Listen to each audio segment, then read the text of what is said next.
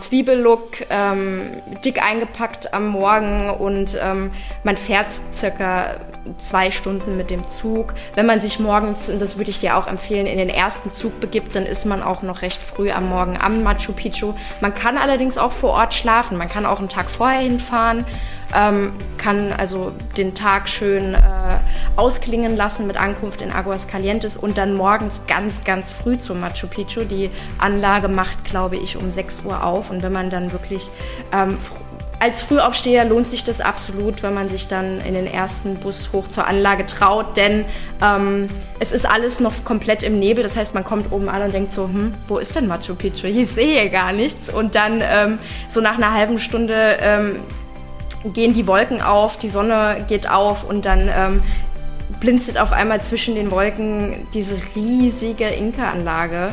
Ähm, kommt dann da heraus und äh, das ist, da kriege ich auch, ich weiß gar nicht, wie oft ich da schon war, wirklich fünf, sechs Mal und ich bekomme jedes Mal nochmal Gänsehaut, weil es halt trotzdem immer nochmal ein, ein wirklich einzigartiges Erlebnis ist. Peru, das Juwel Südamerikas. Herzlich willkommen zum Windrose Luxusreisen Podcast. Mein Name ist Dominik Hoffmann und mir zugeschaltet sind Windrose Reisedesignerin Aline und Luxusreisen-Expertin Lara. Hallo ihr beiden. Hallo. Hi. Aline, Peru ist deine zweite Heimat. Wie ist es dazu gekommen?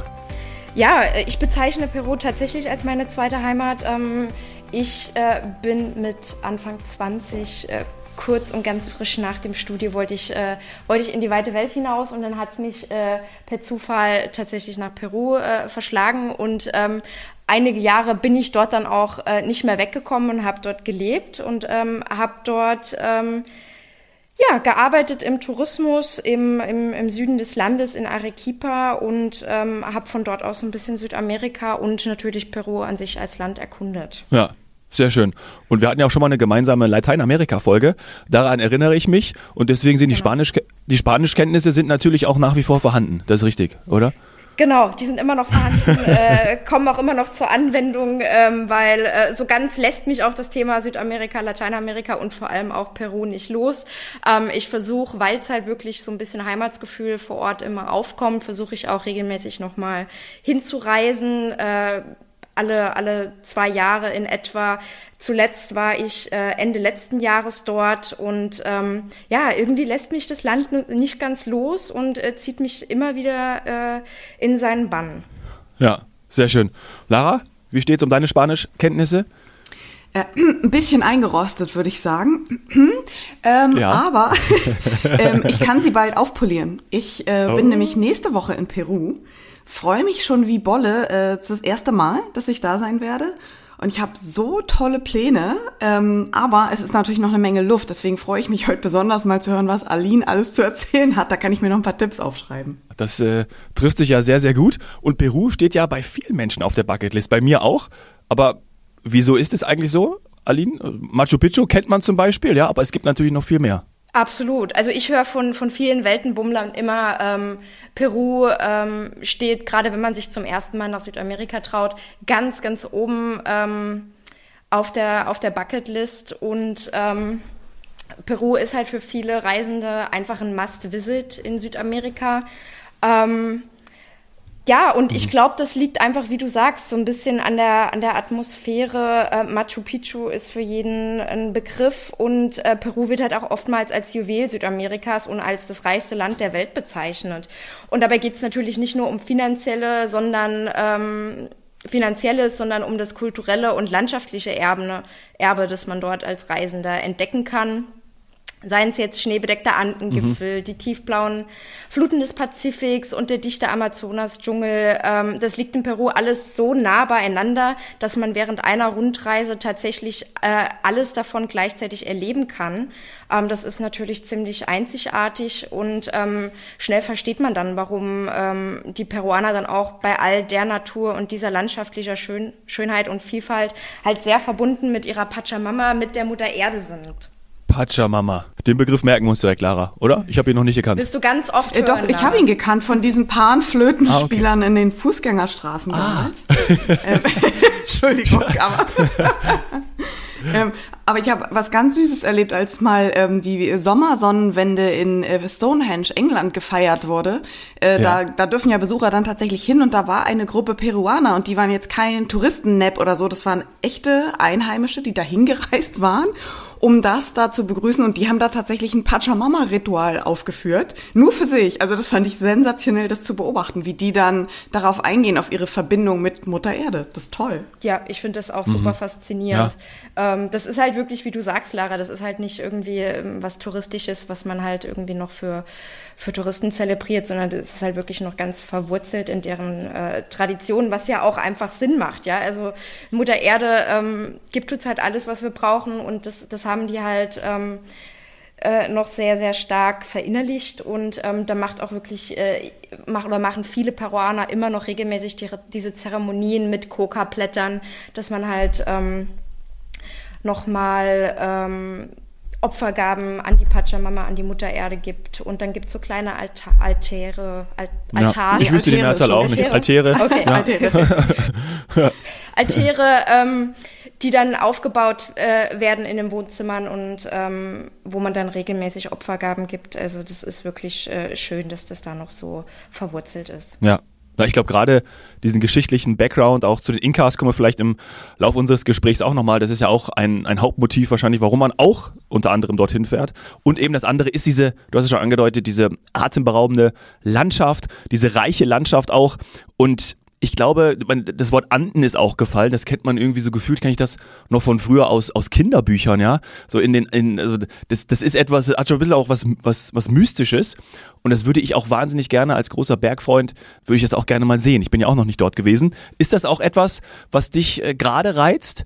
Äh, Lara, diese, diese Natur, die, die Berglandschaft, äh, warum du dorthin willst oder, oder was war so ausschlaggebend?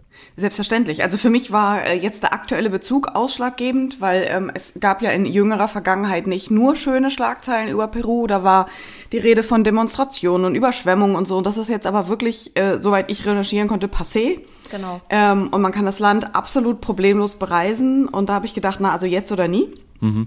Ähm, und selbstverständlich habe ich die Natur eingebunden. Für die Anden war leider keine Zeit, aber äh, eine kleine Amazonas-Flusskreuzfahrt äh, ist drin. Ähm, Machu Picchu ist selbstverständlich drin, äh, auch mit dem Hiram Bingham Train, diesen, ähm, diesem äh, traditionellen oder historischen Luxuszug, der da verkehrt. Ähm, und natürlich die Hauptstadt Lima, weil, äh, und ich nehme an, da weiß Aline einiges drüber, Peru ist ja auch Gourmet-Destination. Mm. Ja, absolut. Peru gilt als die Gourmet-Hauptstadt. Lateinamerikas und wenn man sich so die besten, es gibt ja immer so eine 50 äh, Best Restaurants of the World, ähm, da ist Peru und äh, gerade diverse Restaurants, die es in der Hauptstadt in Lima gibt, die sind da immer unter den ersten Top 10 dabei. Es war, sie waren auch schon ein paar Mal ähm, unter den ersten dreien.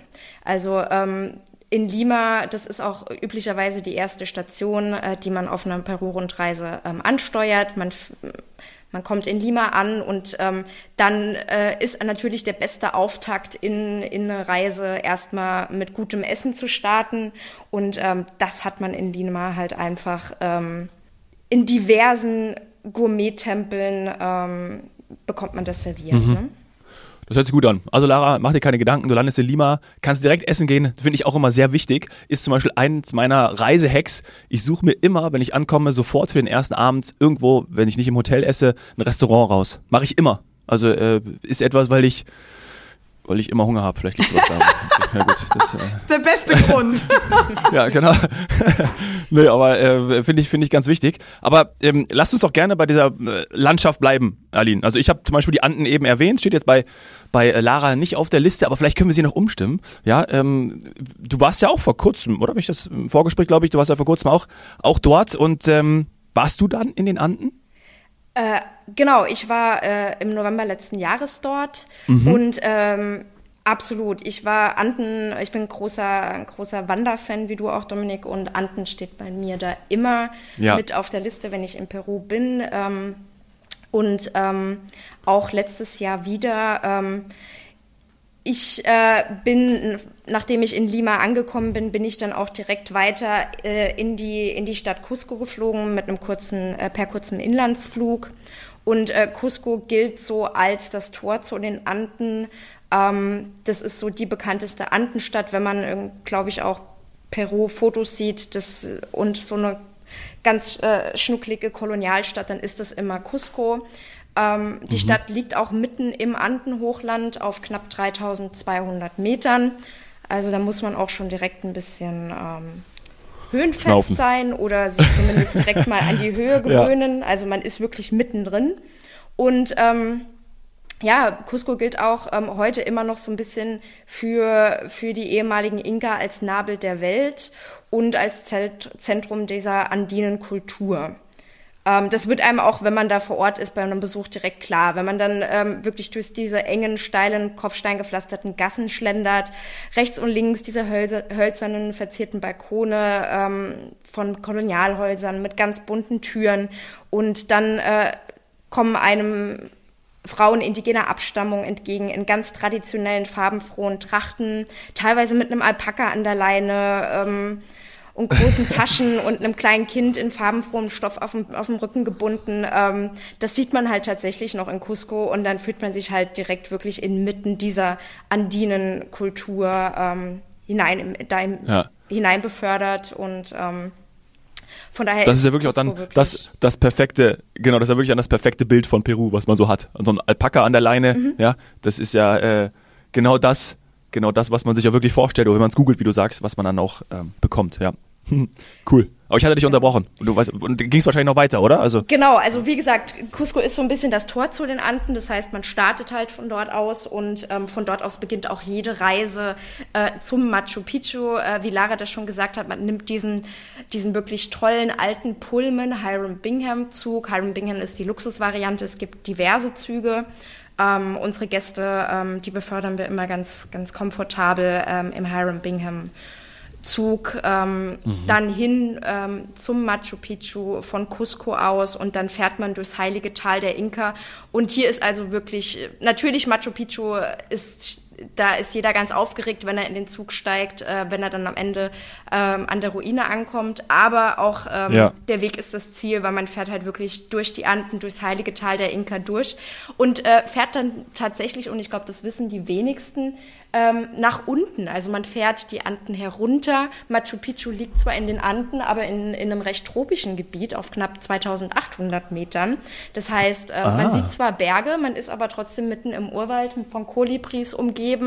Ähm, ich bin auch bei meinem letzten Besuch ähm, zerstochen worden. Lara, nimm dir bitte Mückenspray mit. Selbstverständlich, ähm, tonnenweise.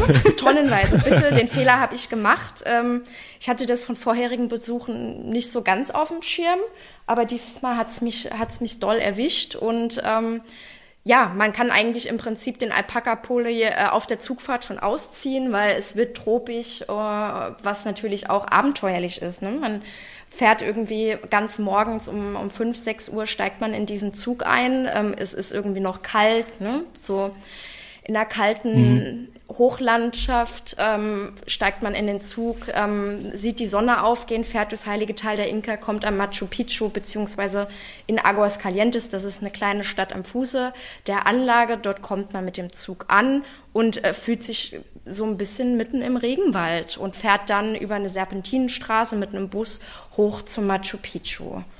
Ähm, Lara. Das klingt mega traumhaft. Ich toll. bin so neidisch auf dich, Lara, dass du das jetzt nächste Woche erlebst. Boah, das hört sich ja. Also das, was du gerade gesagt hast, Aline, das ist ähm, ja Traum. Das, also, das klingt super, muss ich auch sagen. Ja. Genau das machst du auch, oder, Lara? Also genau das ist geplant. Ja, ja, ja, ja. das ist haargenau das, was genau ich mache. So. Und ich höre gerade schon begeistert zu. Also das heißt, ich soll äh, ich, den berühmten Zwiebellook tragen, ja, damit ich Schicht um Schicht entfernen kann. Habe ich es richtig verstanden? Genau, genau. Zwiebellook, ähm, dick eingepackt am Morgen und ähm, man fährt circa zwei Stunden mit dem Zug. Wenn man sich morgens, und das würde ich dir auch empfehlen, in den ersten Zug begibt, dann ist man auch noch recht früh am Morgen am Machu Picchu. Man kann allerdings auch vor Ort schlafen. Man kann auch einen Tag vorher hinfahren ähm, kann also den Tag schön äh, ausklingen lassen mit Ankunft in Aguas Calientes und dann morgens ganz, ganz früh zum Machu Picchu. Die Anlage macht, glaube ich, um 6 Uhr auf und wenn man dann wirklich ähm, als Frühaufsteher lohnt sich das absolut, wenn man sich dann in den ersten Bus hoch zur Anlage traut, denn Ähm, es ist alles noch komplett im Nebel, das heißt, man kommt oben an und denkt so, hm, wo ist denn Machu Picchu? Ich sehe gar nichts. Und dann ähm, so nach einer halben Stunde ähm, gehen die Wolken auf, die Sonne geht auf und dann ähm, blinzelt auf einmal zwischen den Wolken diese riesige Inka-Anlage. Ähm, kommt dann da heraus und äh, das ist, da kriege ich auch, ich weiß gar nicht, wie oft ich da schon war, wirklich fünf, sechs Mal und ich bekomme jedes Mal noch mal Gänsehaut, weil es halt trotzdem immer noch mal ein, ein wirklich einzigartiges Erlebnis ist. Ne? Oh, das klingt so schön. Jetzt freue ich mich noch mehr.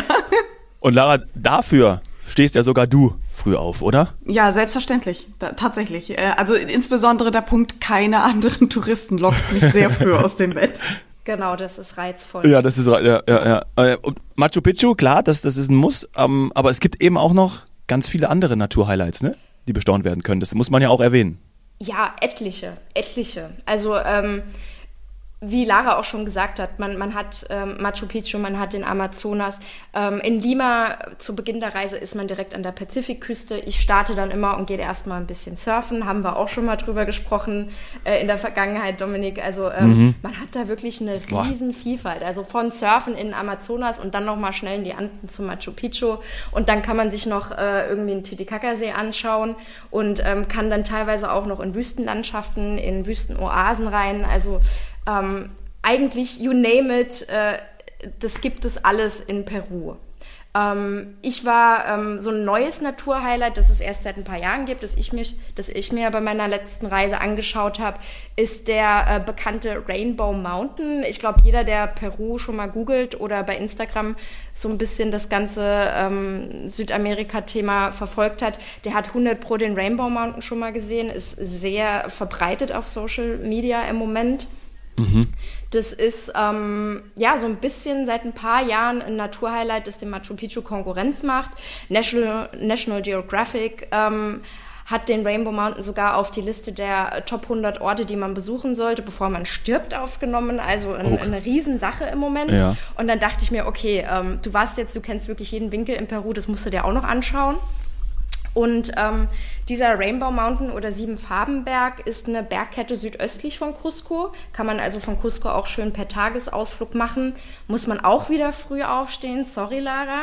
ähm, aber es lohnt sich wieder, weil ähm, diese Bergkette, ähm, die äh, wurde erst vor ein paar Jahren entdeckt, denn ähm, dank der Schneeschmelze ähm, können wir den Klimawandel danken. Also ähm, der Berg war immer schneebedeckt. Vor ein paar Jahren ähm, gab es eine Schneeschmelze und dann äh, kam ähm, zum Vorschein, was darunter sich verborgen hat. Das sind verschiedenfarbige Gesteinsschichten, sieben Farben. Und ähm, mit diesen sieben verschiedenen Gesteinfarben, die parallel so zueinander verlaufen, wirkt der Berg halt wie ein Regenbogen. Daher kommt der Name und ähm, ja, das sieht man halt wirklich ähm, überall im Moment, ähm, ist natürlich ähm, schon sehr ähm, Instagrammable und ähm, Mhm. Wollte ich halt auch sehen. Wollte ja, ich natürlich. Instagram-Profil haben. Ja? Gib's doch zu, klar. Ist notiert, ja. liebe Aline, ist notiert. ja. Auf meiner Liste. Also und genau, ähm, ich, ich bin aber so ein bisschen, äh, so ein bisschen ähm, auch kein Freund von Menschenmassen, wie das glaube ich viele sind, und habe dann halt zu meinem Guide José gesagt, ja du, ich würde da gern hin, aber ähm, Menschenmassen habe ich eigentlich keine Lust drauf. Mhm. Kriegen wir das irgendwie hin? Und da meinte er, ähm, ja, ja, nee, das kriegt er hin. Äh, wir fahren einfach auf die anderen Seite vom Berg den, da sind keine Touristen ähm, und ähm, da sieht man das gleich. Es ist ja eine Bergkette, es ist nicht nur ein Berg, es ist nicht nur ein Mountain, ein Rainbow Mountain, sondern es ist wirklich eine ganz große Bergkette. Ähm, und was man halt ähm, immer ähm, in Social Media sieht, ist ein Teil dieser Kette der Berg Vinicunca und ich bin halt auf den anderen Teil ähm, der Bergkette gefahren. Palcoyo heißt es und Dort sind wir auch ganz früh am Morgen hingekommen und ähm, konnten dann tatsächlich ähm, dieses ähm, Naturphänomen äh, ohne einen einzigen weiteren Touristen äh, bestaunen. Oh. Und ähm, ich musste keinen Photoshop anwenden, ähm, ich musste keine Menschen raus ähm, editen oder so und konnte halt wirklich ganz tolle Bilder machen und zwar auch eine, eine, eine mega Erfahrung. Ne? Ja, toll. Boah, das klingt echt super. Oh, Wahnsinn, Wahnsinn. Also, Lara, hast du noch einen Platz frei wer reist mit? Kann ich auch noch mitkommen? Ist das auch noch möglich? Meinst du, ob ich einen Kabelträger ja, genau. brauche? Für mein Handy-Ladegerät. Genau, genau, das ist wichtig. Oder ich halte das gesamte Handy und mache die Fotos von dir und deiner, deiner Reisebegleitung, ja. Also, äh, ah, so ein Instagram-Boyfriend. Oh, das könnte ich okay, noch ja. überlegen. Ja, das ist äh, ganz neue Entwicklung. Toll. Sprechen wir vorher nochmal, sprechen wir vorher nochmal äh, über die Geschichte der Inkas. Das hatten wir ja vorhin nochmal angekündigt. Das wäre, weil das ist ja auch etwas, das möchte man erleben. Ähm, aber wie, wie gelingt das? Ne? Also möchte auch irgendwie immer so ganz nah ran. Hast du da auch einen Tipp? Ja, also ähm, ich ähm, versuche immer sehr stark, und das ist natürlich äh, für mich so ein bisschen ein Heimspiel durch meine Spanischkenntnisse, aber das kann auch jeder, der, ähm, der einfach offen auf, auf, mhm. auf Menschen zugeht vor Ort. Ähm, ich begebe mich da immer gerne und gerade in diesem heiligen Tal der Inka, diesem Tal zwischen Cusco und Machu Picchu, das, ähm, das ist wirklich ähm, noch sehr ähm, sehr traditionell und da gibt es viele kleine Dörfer und ähm, ich fahre dann auch gerne mal ähm, in diese Dörfer hinein und tausche mich da mit den, mit den Leuten aus. Auf meiner letzten Reise habe ich zum Beispiel meinen Guide ähm, José gefragt, ähm, wo wohnst du denn? Erzähl mal so ein bisschen von deinem Leben. Und dann hat er gesagt, du, wir fahren da bald vorbei, lass uns doch einfach Halt machen. Und dann äh, waren wir da in seinem kleinen Heimatdorf, äh, Miss Minai heißt es. Und ähm, das war natürlich eine Riesenüberraschung, dass da auf einmal eine Gringa, so nennt man dort äh, blonde Europäerin, auf einmal äh, mit Roseda stand, ja. Und äh, ja. Gringa, ähm, ja. Die Gringa. Nicht der Gringo, genau. sondern Gringa, ähm, ja. Da hatte José einfach, einfach mal eine Gringa dabei und ähm, dann ähm, waren die auch alle sehr ähm, neugierig und ähm, hatten großes Interesse und haben mich da sehr herzlich empfangen und es war auf einmal, das ganze Dorf war wirklich ähm, auf den Beinen und ähm, wollte halt irgendwie mit mir ähm, interagieren mhm. und äh, sich austauschen. Ähm, ich kam da mit, dem, mit der Dorfältesten ins Gespräch. Mhm. Ähm, da musste allerdings José äh, übersetzen, ähm, was ich auch ähm, immer noch sehr faszinierend finde. Ähm, da lerne ich wirklich jahrelang Spanisch und denke, ich kann mich in Peru mit jedem unterhalten. Dann komme ich in ein Andendorf und dann sprechen wirklich die Ältesten, äh, sprechen gar kein fließendes Spanisch, sondern immer noch die Quechua-Sprache. Ähm, oh. Genau, ähm, das Quechua heißt es, das altertümliche Quechua. Ähm, das wird ta tatsächlich noch gesprochen und ähm, es gibt in Peru auch immer noch viele Analphabeten ähm, und ähm, entsprechend mhm. ist da auch tatsächlich äh, in den älteren Generationen Spanisch auch noch nicht äh, fließend ähm, vorhanden. Ja, die mhm. sprechen noch Quechua. Ja, ja, ja. Und das äh, finde ich immer wieder super faszinierend. Und ähm, entsprechend musste ich mich da ähm, über unseren Guide ein bisschen mit der Senora unterhalten. Und ähm, die war aber trotzdem sehr aufgeschlossen. Die ähm, Peruaner, gerade wenn sie ein bisschen außerhalb der Touristenströme leben, sind etwas zurückhaltender, als man das vielleicht von anderen Südamerikanern kennt.